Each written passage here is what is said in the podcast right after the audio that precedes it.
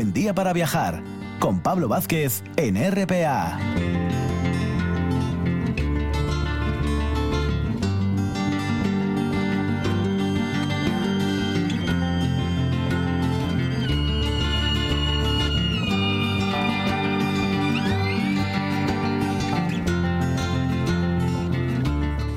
Iniciamos nuestra segunda hora en esta mañana de sábado con una cuestión que, bueno, ha estado bastante reflejada en los medios, sobre todo en el ámbito regional y también en ámbitos científicos ¿no? y arqueológicos. Esta cuestión de esos restos óseos en la cima, en la zona de, la Sobia, en, en, Teberga, que incluso hemos visto alguna imagen muy, muy llamativa. Yo creo que lo mejor para hablar de lo que es ese yacimiento, de lo que se ha encontrado, de cronologías, de todo lo que engloba un poco la palabra arqueología en este aspecto, pues hablar con la persona que está al frente, eh, que es en este caso Alfonso Fanjul que nos acompaña eh, en esta mañana. Muy buenos días. Hola, buenos días, ¿qué tal estás? Bueno, un placer ¿eh? que estés con, con, nosotros estos, estos minutos, Alfonso, para traernos un poquito más, porque, hombre, casi lo primero ha sido muy, muy mediático, ¿no? En la prensa regional ha aparecido muy intensamente las referencias. Eh, somos un poco a veces exagerados desde, desde cuestiones también de la prensa, Alfonso. no, no, no es exagerado. Realmente el, hallazgo merece la pena, ¿no? En ese sentido. Y aparte es que coinciden los datos, pues, eh, con algunos aspectos que son muy nuestros, ¿no? Como la sidra, eh, los astures. es decir, yo creo que, bueno, el, el hallazgo bastante espectacular, pero sí, los enfoques pueden ser de todo tipo, ¿no? Evidentemente.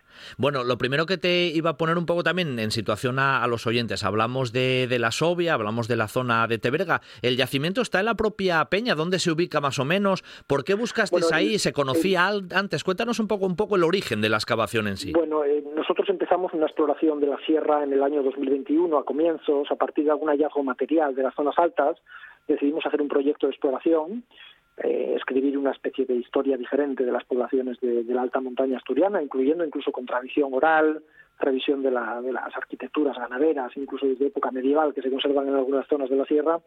Y, el tema es que durante esa primera fase de exploración en el sector norte de la sierra, en un lugar que no, no hemos dado a conocer para porque el lugar está sin excavar realmente no no hemos dado a conocer el punto exacto salvo nuestros informes arqueológicos ¿eh? Eh, pero el lugar lo mantenemos eh, el equipo de momento en secreto, pues allí nos encontramos durante esa primera fase de exploración, pues eh, en el interior de una cima una serie de restos humanos en superficie.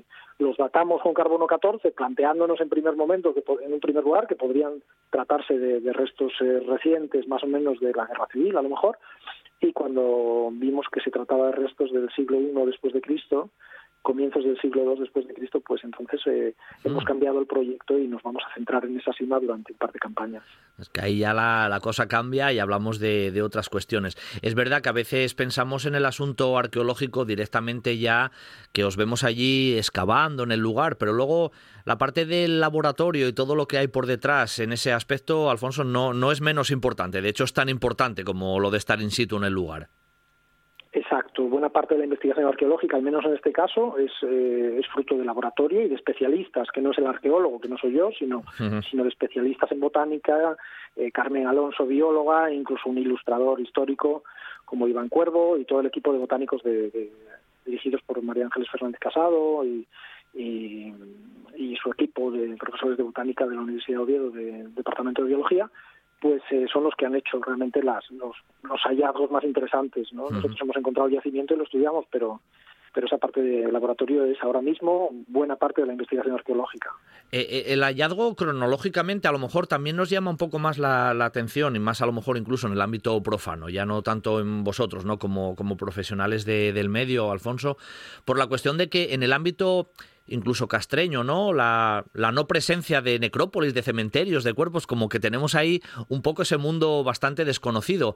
Esto puede abrir un poco más esas nieblas, ¿no? Esas tinieblas de desconocimiento. Sí, es, eh, es un hallazgo excepcional, primero por porque en esta época la primero no tenemos restos de esta época, como bien dices, eh, la gente se incinera y no tenemos restos humanos que analizar. Después, eh, también excepcional por el espacio, en, el interior de un pozo, literalmente donde han tirado los cadáveres, eh, no encaja ya, en esa época ya no hay ni enterramientos ni ritos en cuevas. eh, es más bien el escenario de un crimen. Entonces, al final, esa, esa excepcionalidad, pues, y aparte la conservación de los restos. Eh, gracias a la caliza los restos están perfectamente conservados, incluyendo ese sarro que nos ha dado los grandes datos. Ahora iremos a lo del sarro, que eso es un tema muy, muy curioso. Oye, los restos que habéis encontrado eh, son tres cadáveres, habías comentado, hombres, mujeres, eso lo conocemos. realmente eh, no hemos empezado a excavar, el sitio está intacto. lo que hemos hecho este año ha sido una exploración de superficie intensiva, recogiendo todos los restos humanos y animales. Y de momento, como son restos desperdigados por las, toda la superficie de la cima, eh, es difícil escribirlo un cuerpo concreto, ya que han tirado los cadáveres desde, desde una zona superior, desde la abertura del pozo, eh, se encuentran mezclados y desperdigados. De momento calculamos unos tres individuos, entre ellos una mujer, eso seguro, ¿no? Eh, hay posiblemente dos hombres y una mujer. Eh, pero no sabemos el número exacto de cadáveres que puede haber allí. Todavía en la próxima campaña que vamos a, que iniciaremos será ya después de este, este año de análisis será la excavación arqueológica. Oye, a esas alturas, ¿no? En la alta montaña, en un pozo de esas características, eso da para elucubrar mucho, ¿no? Los porqués están ahí, quién los tiró, por qué se tiraron, estaban heridos, ahí ahí, bueno, para, para dar y tomar, ¿no? Uno ya tirando solo de imaginación, le vienen muchas de esas cuestiones. Sí, evidentemente es el escenario de un crimen porque, como os decía, ya no hay enterramientos en cuevas y en este caso no es ni un enterramiento, es que los, restos, han tirado los cadáveres, literalmente aparecen desparramados por el, sin ningún cuidado, ¿sabes? Eh, no, han colocado los cadáveres, sino que los han lanzado desde, desde la apertura del pozo y desnudos, porque bueno, hemos rastreado la cueva con detectores de metales, buscando, porque a veces quedan hebillas de cinturón, broches y llevaban la ropa puesta, como nos ha ocurrido en otros yacimientos, pero en cueva, pero en este caso no encontramos nada, o sea, nos planteamos eh, que simplemente han arrojado una serie de cadáveres desde, desde la boca de la cima y, y no sabemos no sabemos, todavía estamos, estamos empezando a recomponer un poco el puzzle. El puzzle, claro. Y posiblemente dices desnudos.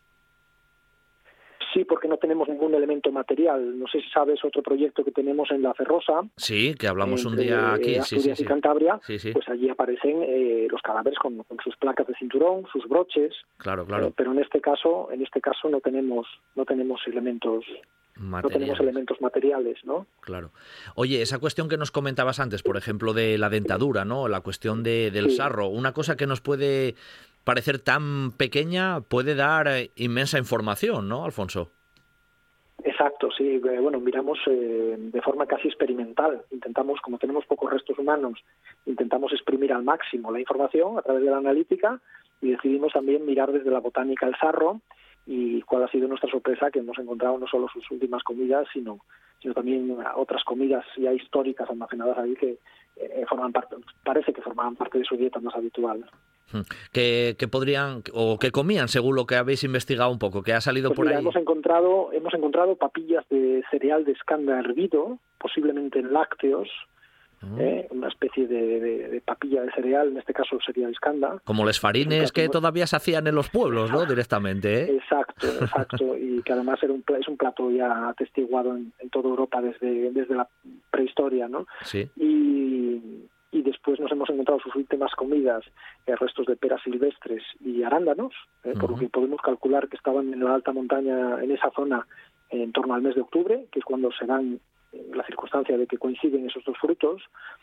Y, finalmente, bueno, lo más sorprendente ha sido el hallazgo de, manzana fermentada, que además se corresponde en las diferentes analíticas y muestras que han hecho y comparativas con, tiene elementos que solo se corresponden con sidra. No es, no es un trozo de manzana fermentada, sino que es, sidra y además como parte de, una dieta habitual, que es lo que explicaría también otros elementos que estamos estudiando dentro de su, por ejemplo, del colágeno. ¿no? Tú sabes la repercusión que tiene eso ya directamente, ¿no, Alfonso? Decir que hace ya dos mil años ya estaban tomando sidra ahí los astures, eso es que eso teníamos referencias, teníamos referencias de, Estrabón cuando hablaba de citos, de bebida fermentada de fruta, teníamos una referencia ya los britanos en el siglo I antes de Cristo, parece que viven, beben en una serie de sidras de manzana que no conocemos muy bien, es decir, hay varias referencias de que los pueblos de, de algunos pueblos de Europa donde el vino no se da eh, o no había llegado a un consumo exótico, pues tenían sus bebidas fermentadas alcohólicas de, frutos, pero bueno, es un mundo desconocido. Esto serían las primeras evidencias de algo de lo que se ha escrito mucho, porque existen esas referencias eh, de los romanos que no eran muy claras y que nos daba para, para mucha literatura en torno a la sidra, pero realmente es la primera evidencia arqueológica. Claro, un tema de esas características, ¿no? Hablar así de, la alimentación. Eh, ¿Estaban bien en esos primeros estudios que habéis hecho, quiero decir, eh, de esa dentadura, eh, ¿puede permitir saber si estaban bien alimentados, mal alimentados, si tenían bien la dentadura? ¿Cómo eran un poco esas características físicas eh, dentro de lo que...? Tenía, tenía, una dieta principalmente cerealística, por lo que estamos viendo, con, una serie de, bueno, una dentadura en mal estado, ya había perdido varios dientes en vida, y con una serie de caries, ¿eh?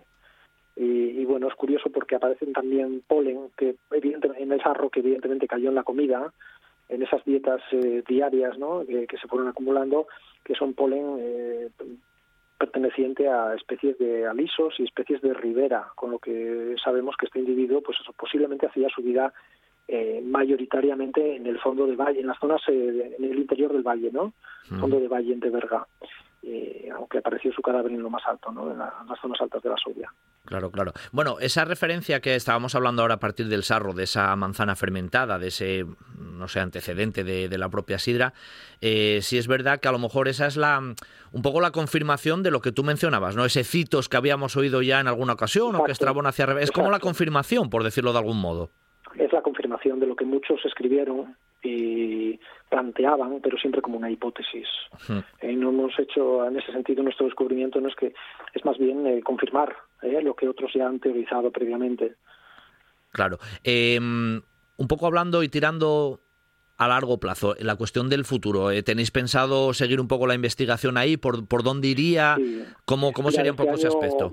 Al igual que cambiamos el proyecto previamente, cuando encontramos la cima con los restos humanos, dejamos la exploración del resto de la Sovia aparcada eh, vamos a, centrarnos en la cima y sobre todo vamos a abrir una línea muy específica en una arqueología, etnoarqueología, incluso de la alimentación. Yo creo que merece la pena. Ahora que tenemos restos de esa época, que como os decía no tenemos apenas restos de estos momentos, eh, de lo cual es la dieta de los astures, entonces vamos a tirar un poco más por ahí. Queremos hacer análisis para ver qué tipo de manzana, qué proceso de producción eh, permite tener esos cristales y elementos que se ven en nuestro sarro del Astur eh, para el tema de la sidra intentar aprovechar también para hacer esa arqueología de la sidra. Correcto, correcto, sí. Eh, por cierto, cronológicamente ya nos hablaste un poco más o menos los tiempos. ¿Se puede corresponder también con esa presencia de los romanos por la zona, en ese conflicto que pudiera haber? ¿Podría estar relacionado también en ese aspecto bélico de trasfondo, como hipótesis? Eh, eso fue una primera opción que vimos con la primera dato de carbono 14, que nos hablaba de finales del siglo I. Eh, los nuevos datos nos refieren más bien entre finales del siglo I, primeros años del siglo II.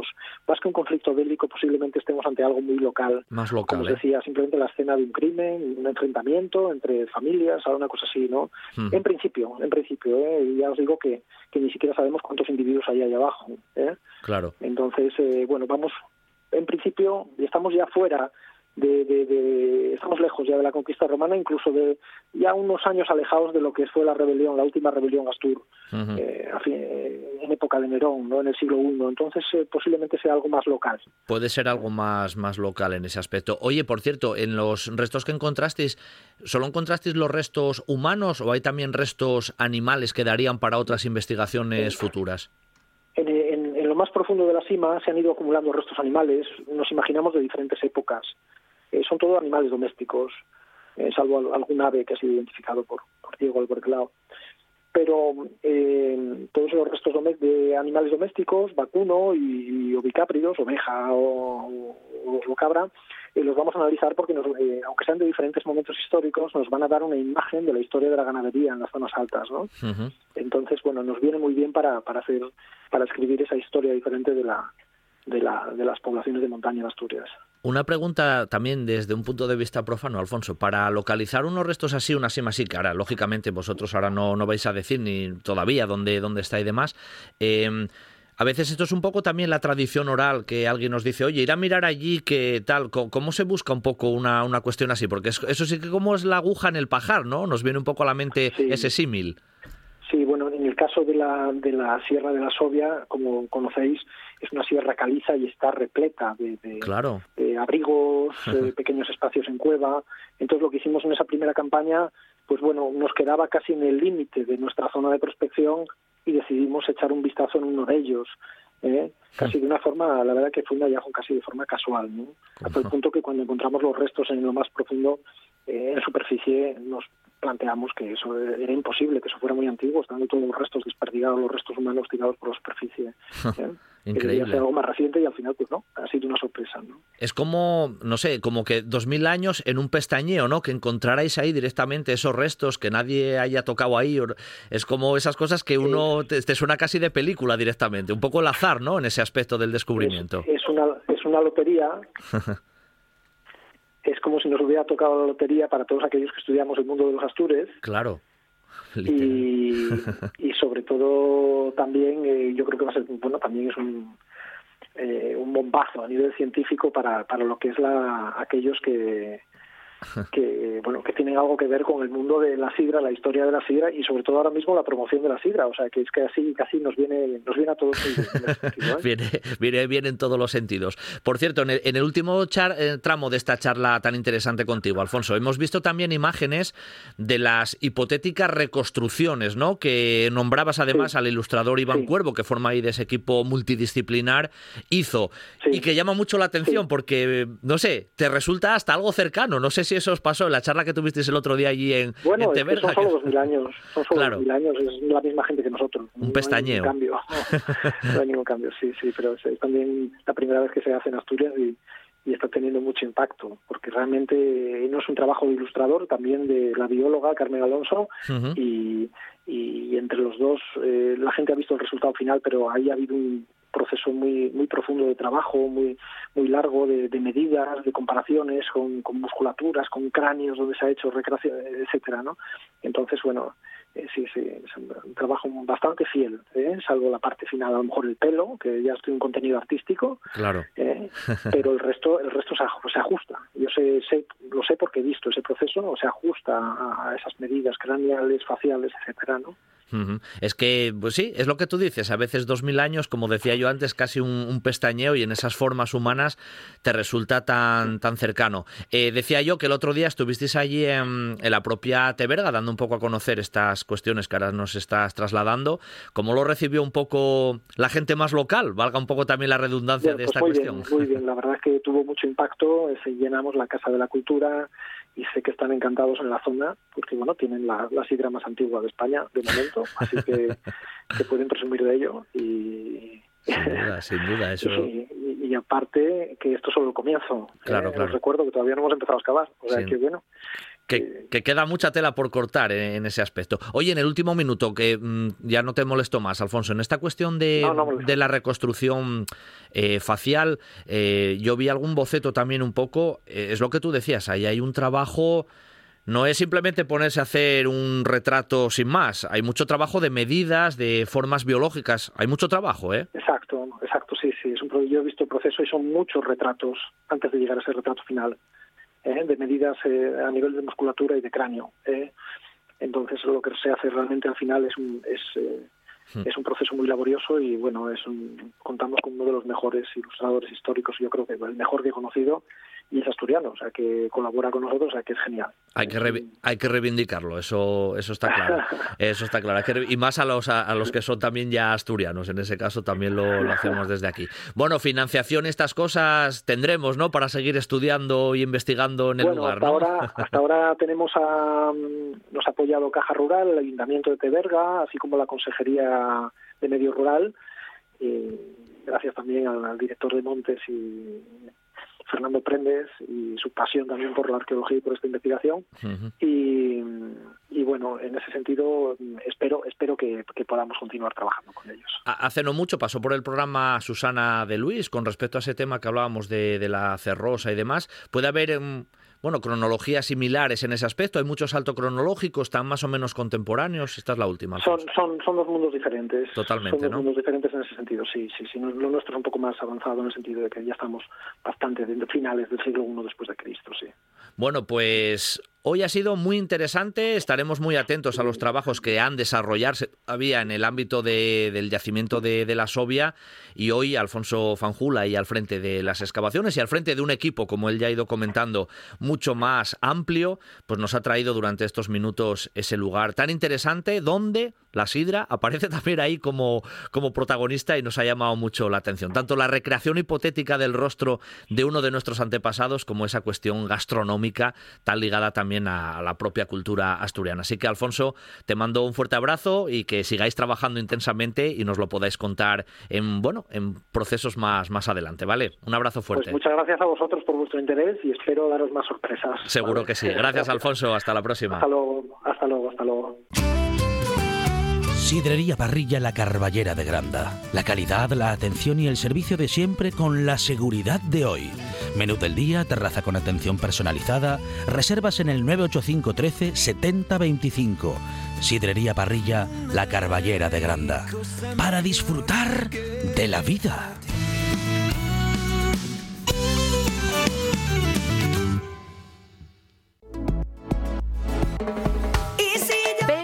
Del 10 al 12 de marzo a las jornadas del cabritu. Sopa de curruscus, cabritu con patatinos, ensalada, bartolos, vino y café por 29 euros. Y sí, también habrá platos innovadores con el cabritu como protagonista. Además, teatro, feria del estocaje, bandinas tradicionales por las calles y fiesta nocturna en el recinto ferial. La Viana huele a cabritu.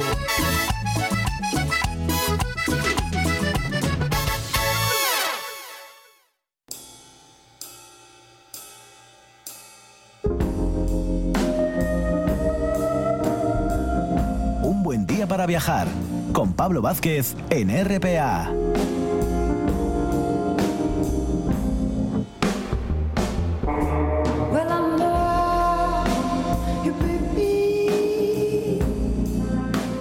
Bueno, nuestro viaje matinal en esta mañana de sábado lo cerramos como, bueno, de vez en cuando ya sabéis qué hacemos, un sábado estamos con de calle a calle y otro sábado estamos con esas mujeres extraordinarias que dejaron su pozo, su huella en la, en la historia. Además hoy porque últimamente estábamos haciendo mujeres un poquito más cercanas cronológicamente a nuestra época, pero hoy vamos a pegar un buen salto de esos que hacemos también y nos vamos a ir a épocas medievales y nada más y nada menos que a finales del siglo XI, principios del siglo XII, con una figura importante, importante. Pero bueno, antes de mencionar quién es, le doy yo paso a nuestra anfitriona en esta sección, que es la historiadora además del arte y muchas cosas más, Alicia Ballina. Muy buenos días, Alicia. Buenos días, Pablo. ¿Cómo estáis? Encantada de estar de nuevo con vosotros. Bueno, como siempre ya sabes que es un placer que te pases unos minutos de vez en cuando por aquí para traernos a esas mujeres que, decía yo la entrada, dejaron su, su huella y nuestra mujer de hoy pues también la dejó y en una época tan lejana en el tiempo, pues que una mujer deje su huella siempre nos llama un poquito más la atención, Alicia. Pues sí, vamos a hablar de, de Urraca la Temeraria, la, ah. la, primera reina, además reina por derecho, reina legítima al trono, en este caso de, de León, eh, porque, bueno, ya sabéis que hasta, hasta este momento, hasta el momento de, bueno, que es coronada, estamos hablando de 1119 aproximadamente, siglo XII, eh, bueno, las reinas que habían reinado en la península ibérica eran consortes o esposas de reyes. Eh, la reina Urraca I era hija legítima de Alfonso VI y de una de sus segundas mujeres, de Constanza de Borgoña, era nieta de, Sancha de León y de Fernando I de Castilla y, como digo, fue la primera entre las primeras, la reina de, reinas eh, en nuestra península, ¿no? Oye, Alicia, eso de la temeraria, em, ¿eso de dónde viene? Aunque a lo mejor me adelanto yo un poco. ¿Por qué le llamaban la temeraria? Bueno, imaginaros eh, qué complicadísimo debía ser para una mujer, eh, bueno, ejercer el poder con, con, mano dura, como lo podía haber hecho y como de hecho lo hacía cualquier hombre, ¿no? desgraciadamente, eh, bueno, eh, las cualidades que se consideraban femeninas no eran precisamente la bravura, la valentía, el ser temerario, rígido y gobernar con mano firme, ¿no? Sino que las mujeres, eh, bueno, hasta hace bien poquito, pues mm, estábamos dedicadas a otros menesteres y además se nos presuponían otras cualidades. De manera que la historia muchas veces injusta, cuando una mujer, bueno, tenía carácter y confianza, firmeza imponía su criterio, pues era considerada como una déspota, como una tirana o en este caso como una temeraria. Lo que hizo Urraca fue defender su trono, eh, luchar contra los terribles almorávides que invadían en ese momento la península ibérica y asaltaban a diestro y siniestro, pues todo lo que asesinando y saqueando por doquier y, simplemente yo creo que muchas veces es eso, la, la injusticia de la historia, la que a veces se les presupone a las mujeres cualidades que no tenemos por qué tener. Y que aquí muchas veces también decimos en esta sección, como reflexión tantas veces, Alicia, eso es una, eso es una realidad. Bueno, vamos a, vamos a sumergirnos un poco en la vida de, de Urraca I, ¿no? De, León, de esa, de esa reina importante ahí en ese tramo del siglo XII. Ya nos dijiste un poco la línea inicial, ¿no? De quién era, de quién era hija, eh, incluso ella nace en la propia ciudad de León, pero conocemos un poquito más de esa, de esa evolución, Alicia, ¿cómo, cómo fue? Pues eh, vamos a ver, la idea es que, bueno, lo que tenemos, es verdad que es una época muy complicada, una época muy confusa, con, eh, eh, con, varias, con varias, bueno, nombres que a veces no nos podemos quedar con todos, ¿no? Pero la idea es que el rey castellano leonés era Alfonso VI, Alfonso VI conocido como el Bravo, ¿no? Ya os digo que era un momento, siglo XII, donde los almorávides atacaban y estaban invadiendo la península ibérica, Alfonso VI debía enfrentarse digamos, con bravura en el campo de batalla la defensa de los de, sus tierras, ¿no? Es verdad que Alfonso VI tuvo varias esposas. La primera eh, era Inés de Aquitania, no logró darle descendencia y se casa con Constanza de Borgoña, que Constanza de Borgoña era la, la madre de, de, Urraca I, ¿no? Eh, la casa de Borgoña, porque ¿qué pinta aquí la casa de Borgoña, no? Es verdad que eh, era necesario, imprescindible que los reyes cristianos buscaran alianzas, ¿no? Para defender nuestras fronteras. Entonces la Casa de Borgoña eh, es verdad que alcanzó un grado importante de compromiso con la, con la corona castellano-leonesa y fue a través del matrimonio de Alfonso VI con Constanza y a través luego del compromiso que iba a tener la propia Urraca con un sobrino de su propia madre, que llegó a ser hermano del Papa Calixto II, que se llamaba también Raimundo de Borgoña y fue con el que tuvo Urraca a sus hijos eh, Sancha y Alfonso, el, futuro también rey Alfonso VII. Es verdad que Alfonso VI, el padre de Urraca, eh, tuvo, dicen que tuvo varias concubinas, varias amantes. Eh, una de ellas fue una, una mujer natural del Bierzo que se llamaba Jimena Muñoz, con quien tuvo dos hijas, tuvo dos hijas ilegítimas.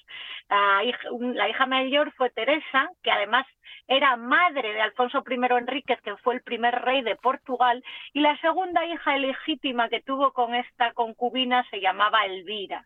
Mm. Luego también hay un problema porque eh, a pesar de que él se casa con Constanza de Borgoña en, segundas nupcias después de Inés de Aquitania, la madre de Urraca eh, fallece.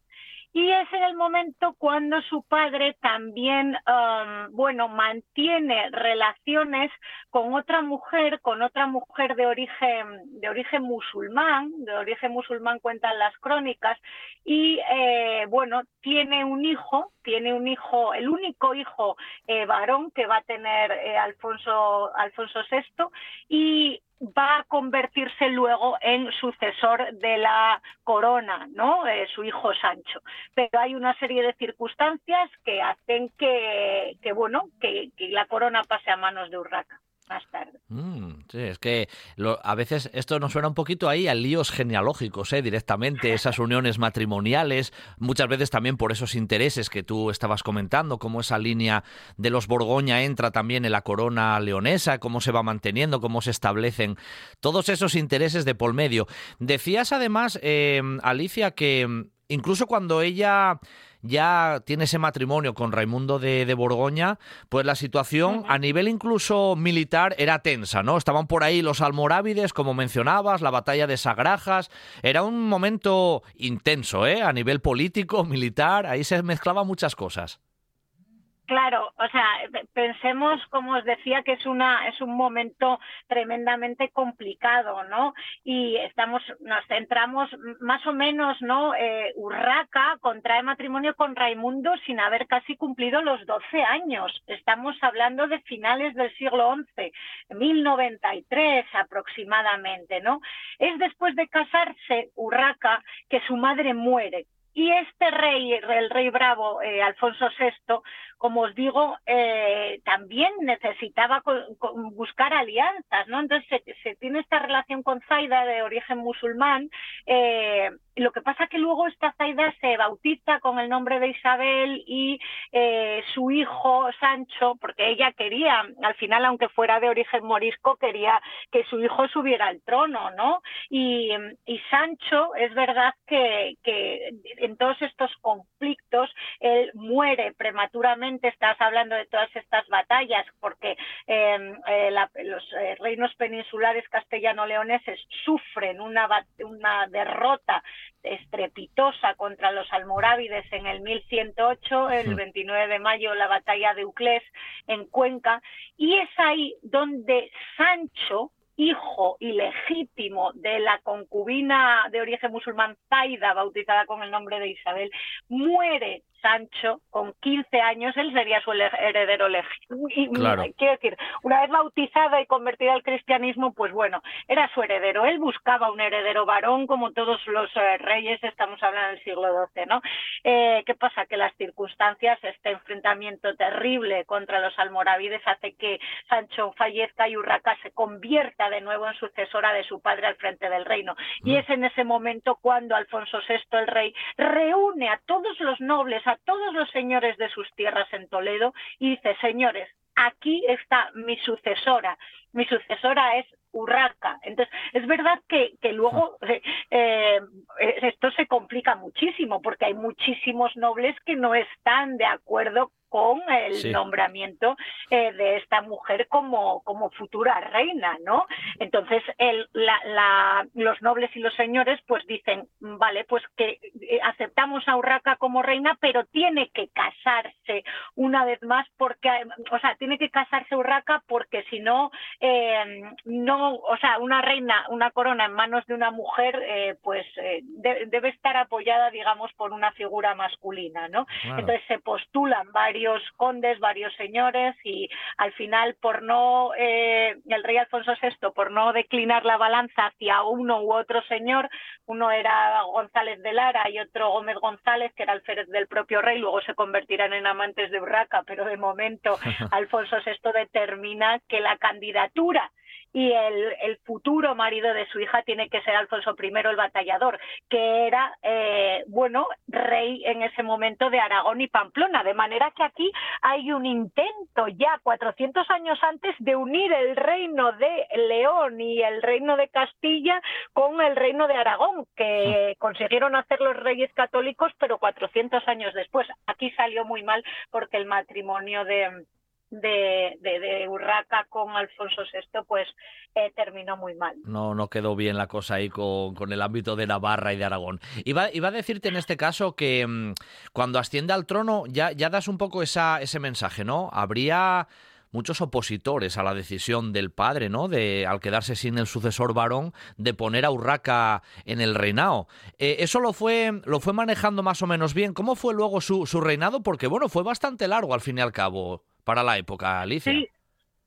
Sí, e, ellos, eh, eh, pensad, ¿no? Que Urraca se casa, primero con este Raimundo de Borgoña, con él tiene dos hijos, Sancha y Alfonso, de los que hablábamos antes, pero Raimundo, bueno, pues tiene una salud eh, frágil, fallece en el 1107 y su marido Raimundo no ve a su mujer Urraca convertida en reina. Mm. Entonces, es cuando, claro, a Raimundo lo entierran en la Catedral de Santiago de Compostela, eh, después muere ese, ese hermano, hermanastro Sancho, ¿no? De esta, de esta mujer de origen musulmán, Zaida, y es cuando vuelve ella a, digamos, a ser la sucesora de su padre al frente del reino. Eh, piden, como se estaba contando antes los nobles, que vuelva a casarse y entonces se casa, se casa en segundas nupcias con Alfonso VI, con, perdón, con Alfonso I el batallador, ¿no? Entonces, em, desde el principio la relación con Alfonso eh, I fue muy difícil, ¿no? Fue muy complicada. Eh, su padre, el padre de Urraca, Alfonso VI, muere en 1109 a los pocos días Urraca es coronada como reina, un verano de ese mismo año, y entonces desde el principio Alfonso I eh, pues quiere usurpar el trono de Urraca, su segundo marido, ¿no? Entonces, bueno, ellos se casan en el castillo de Monzón de Campos, en Palencia, nunca se entendió, incluso llegan a decir que Urraca llegó a acusar a su marido de haberla maltratado. Imaginaros, mm. hace casi mil años, 900 años, una mujer evidentemente solo podía ser una reina, claro, porque si no, eh, aunque, aunque, bueno, acusar a tu marido era, era, él era el rey, aunque fuera solo consorte, ¿no? Pero bueno, eh, a todo esto además se suma la falta de descendencia, ellos no tienen hijos, ¿no? Entonces esto se termina por dinamitar la relación entre Alfonso I y Urraca, ¿no? Eh, como os decía, el unir las coronas de León y de, de Castilla y León a la de Aragón no resulta un tremendo fiasco, la pareja se extiende, busca partidarios que afiancen su poder, ¿no? Por un lado Urraca y por otro el propio Alfonso I. Eh, Alfonso I fue apoyado casi siempre por todas las principales ciudades del Camino de Santiago, ¿no? Eh, Urraca era apoyado por algunos nobles, eh, sobre todo por el arzobispo de Toledo también, que la reina además trató de liberarse del matrimonio, trató de de anularlo, ¿no? evidentemente no lo consiguió, ¿no? Lo presentó a él como siempre como un tirano, ¿no? Pero la verdad es que fue en vano todo. Eh, eh, su, su, marido Alfonso I intentó además recluirla, la, encarceló en el castillo de Castellar en Zaragoza.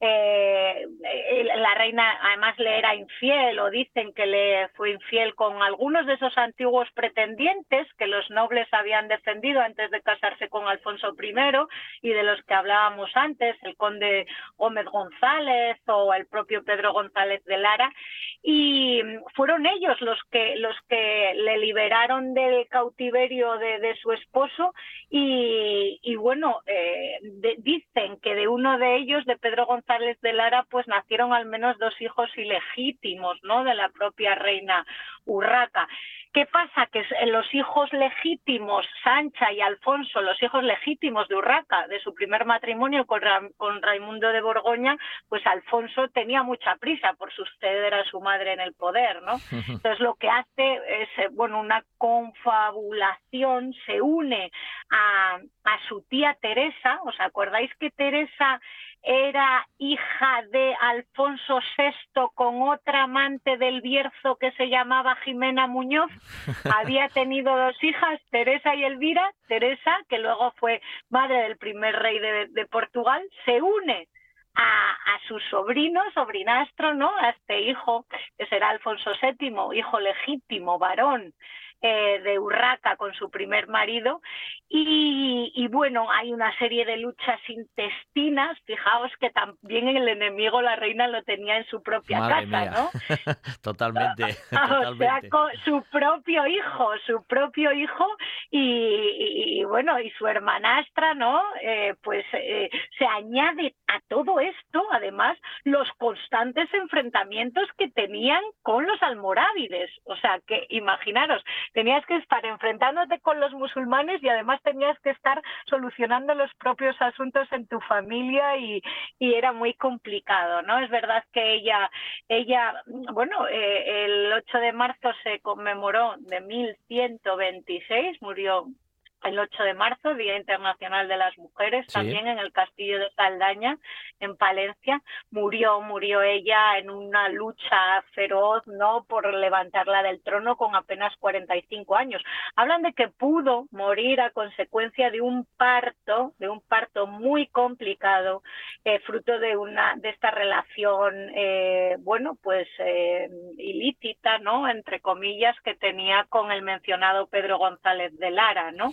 Y efectivamente Urraca la reemplaza en el trono su hijo Alfonso, Alfonso VII, que fue nombrado además rey de León eh, en, la misma, en la misma basílica de la ciudad y que, que Alfonso VII luego se casó con, con Berenguela, ¿no? que os sonará, que era hija del conde de Barcelona. Claro, claro. Eso es. Por cierto, Alicia, cuando, cuando falleció, es uno de esos, bueno, de esos enterramientos impresionantes que tenemos en el Panteón de, San Isidoro de, de León, ¿verdad, Alicia?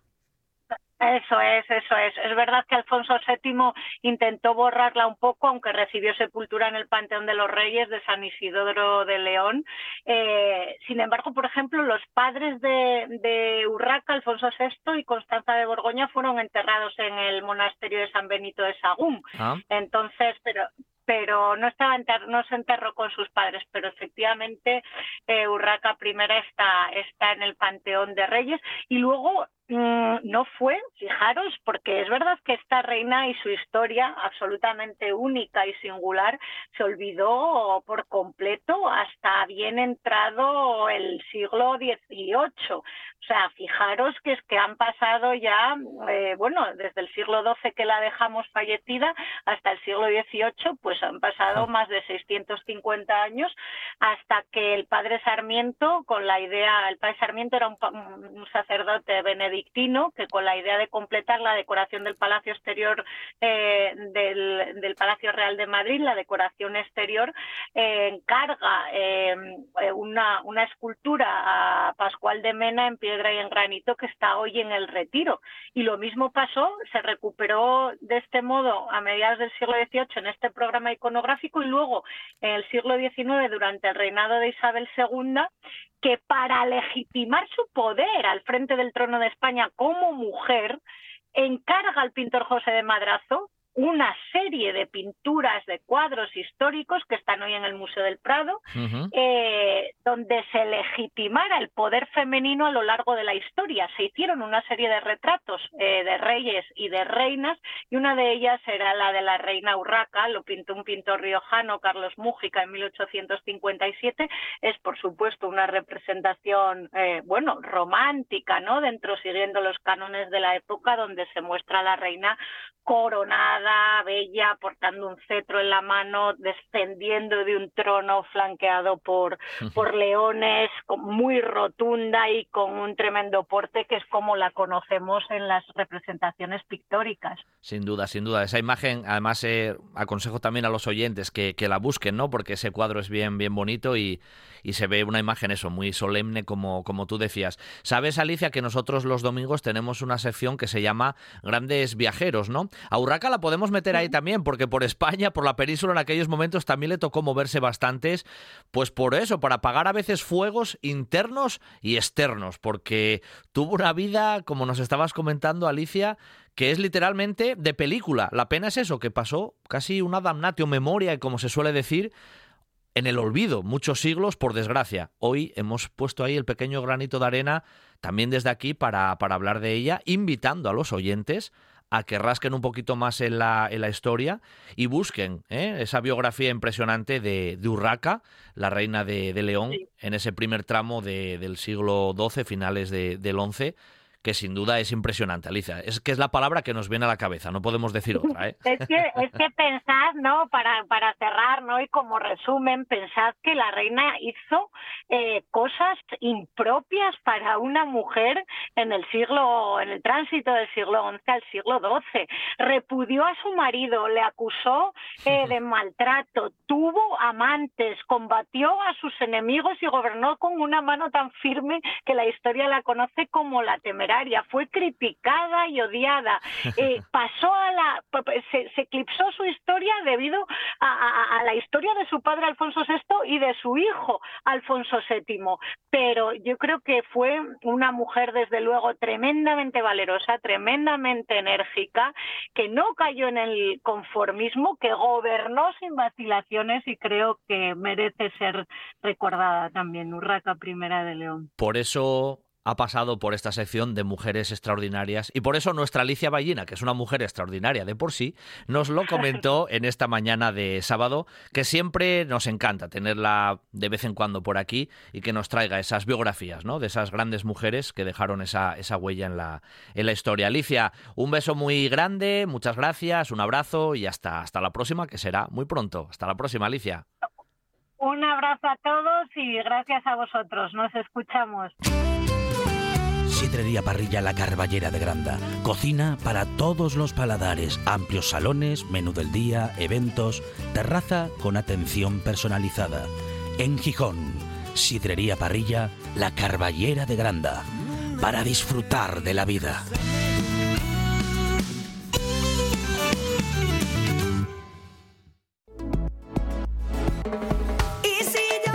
La Viana del 10 al 12 de marzo a las jornadas del cabritu. Sopa de curruscus, cabritu con patatinos, ensalada, bartolos, vino y café por 29 euros. Y sí, también habrá platos innovadores con el cabritu como protagonista. Además, teatro, feria del estocaje, bandinas tradicionales por las calles y fiesta nocturna en el recinto ferial. La Viana huele a cabritu.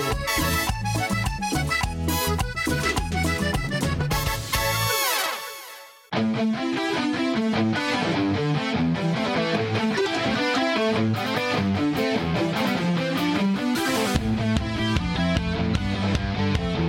buen día para viajar con Pablo Vázquez. No, no, no, no está confundido esto, ¿eh? Antes de la, de la despedida habitual y estamos directamente hermanados, seguro, musicalmente y en muchas cosas más. Vamos a hacer un poco aquí excepción antes de nuestra despedida y comunicar, porque lo echo de menos por aquí, porque siempre detrás de, nosotros va David Castañón con, con Les Fartures y no lo veo por aquí, por el, por el estudio todavía, no sé por dónde andará. Vamos a comunicar con él. ¿Qué tal, David? ¿Qué tal, Pablo? ¿Cómo estás? Que no, que te echo de menos por aquí. Un, honor estar en este programa, ¿eh? Hombre, un honor. Hombre, hombre, muchas gracias, ¿eh? Muchas gracias. Que te echo de menos por aquí. ¿Dónde, dónde estás? Ya, normalmente desesme la, la, silla calentina, pero eh, no voy al estudio por una buena causa, que estamos en la 36 edición de Les Jornades Gastronómicas del Cabritu en Llaviana. Y vamos a hacer ah, un programa especial, pues desde aquí, desde Llaviana, desde una sidrería, pues falando del cabrito, monográfico del cabrito casi. Así que estás eh, preparado para una buena fartura, valga la redundancia, ¿no? Pues sí, porque oye, saliendo de aquí habrá que aprovechar ya que estamos aquí lesionados a, a comerlo. Eh, yo, vamos, el cabrito, sí que es verdad que yo un plato muy extendido por toda Asturias, pero aquí en Llaviana, de verdad, si alguien no vino a probarlo, eh, yo lo aconsejo porque es espectacular. Eh, lo tienen todo el año, pero si venís este fin de semana, hay unos menús especiales y están muy bien de precio. Hay que llamar y reservar porque no sé los plazos que quedarán, ¿eh? Bueno, entonces hay que, hay que andar con brío, hay que andar con brío. Y por cierto, en el programa que vas a hacer ahora dentro de unos minutinos ahí por la Viana, ¿con quién vas a charrar? Pues mira, el, primer invitado que tengo aquí sentado que está ya riéndose eh, otro Pablo Vázquez. Sois, sois una plagadeta. ¿eh? Conozco, Lu, conozco, Lu. Somos los dos Pablo Vázquez que tenemos ahí en Asturias. Uno un buen día para viajar y el concejal de, de ahí de la Viana, de turismo, ¿eh? Eso ye. Y, y, nada, después van a ver, eh, bueno, hablaremos por supuesto con Pablo de, de Les Jornades, porque aparte de venir a Fartucar, hay un montón de cosas más. Hay, hay conciertos, hay ferias de stock, hay pasucais, hay un montón de cosas más que podéis hacer en Llaviana. No es solo venir y, comer, que está bien, pero hay que, luego hay que moverlo.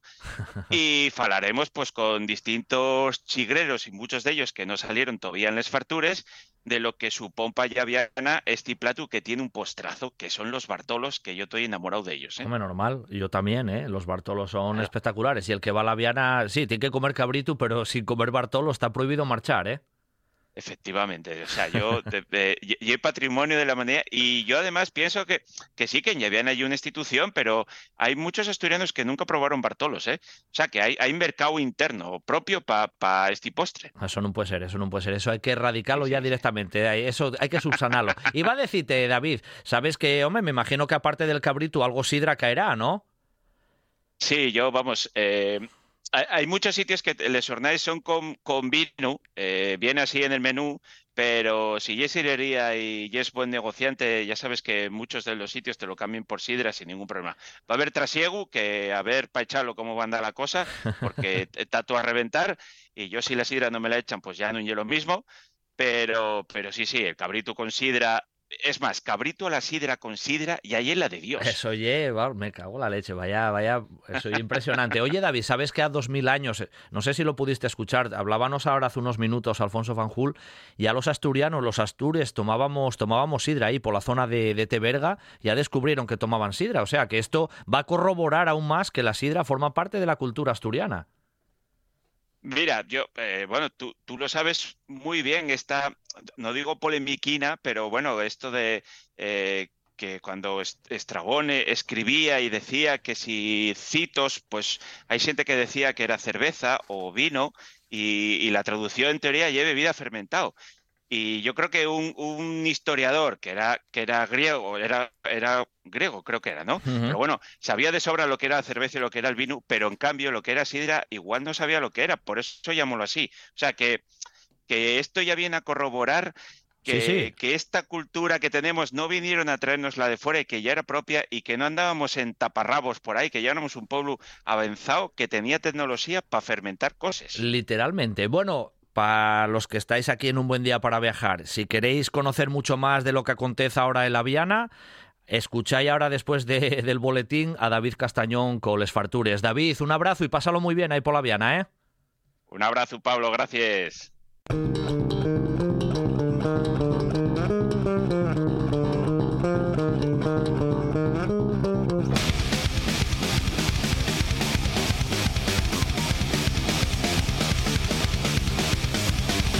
Tiempo de viaje que finiquitamos en esta mañana de sábado. Regresaremos puntuales mañana con más viaje y cultura aquí, en un buen día para viajar. En el control técnico estuvo Juan Saez Pendas y al micrófono Pablo Vázquez. Hasta mañana.